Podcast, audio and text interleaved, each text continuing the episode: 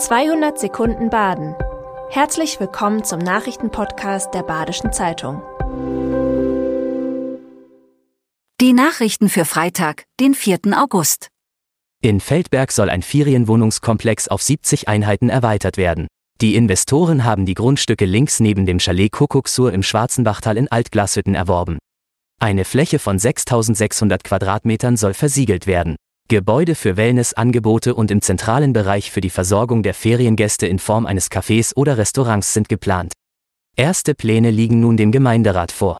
Dieser zeigt sich wohlwollend. Die Fertigstellung des sogenannten Bergdorfs ist frühestens 2029 zu erwarten.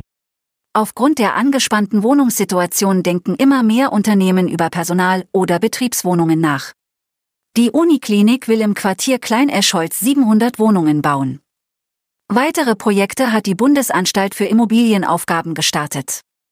Für Bundesbedienstete sollen 115 bezahlbare Wohnungen entstehen.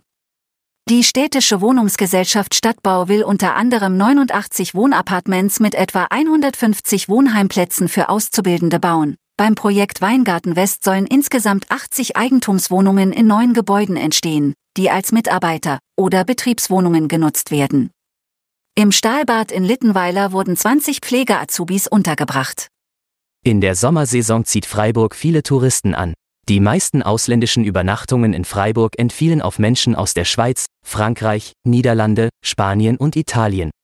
An manchen Wochenenden, wie dem der Open Air Festivals auf der Messe Freiburg vom 11. bis 13. August, sind viele Hotels ausgebucht. Für manche, vor allem aus Norddeutschland und dem Ruhrpott, ist Freiburg eine Zwischenstation auf dem Weg nach Italien. Beim Sightseeing bleiben die meisten klassisch.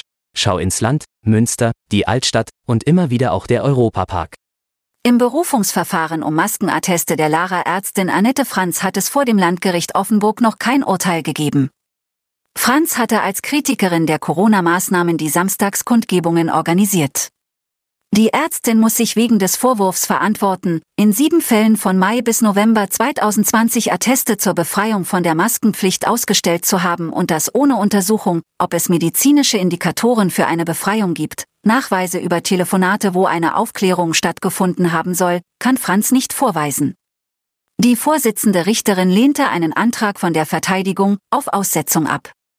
Diese hatte einen Antrag gestellt, weil sie auf eine Entscheidung des Bundesverfassungsgerichts in Karlsruhe zur Verfassungskonformität des Infektionsschutzgesetzes warten wollte.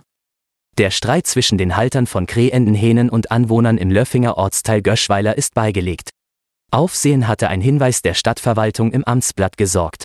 Darin wies sie auf Ruhezeiten hin, die angeblich auch von Hähnen eingehalten werden müssen. Tierbesitzer, die sich nicht daran halten, würden eine Ordnungswidrigkeit begehen. Sogar mit Schadensersatz müsste man rechnen.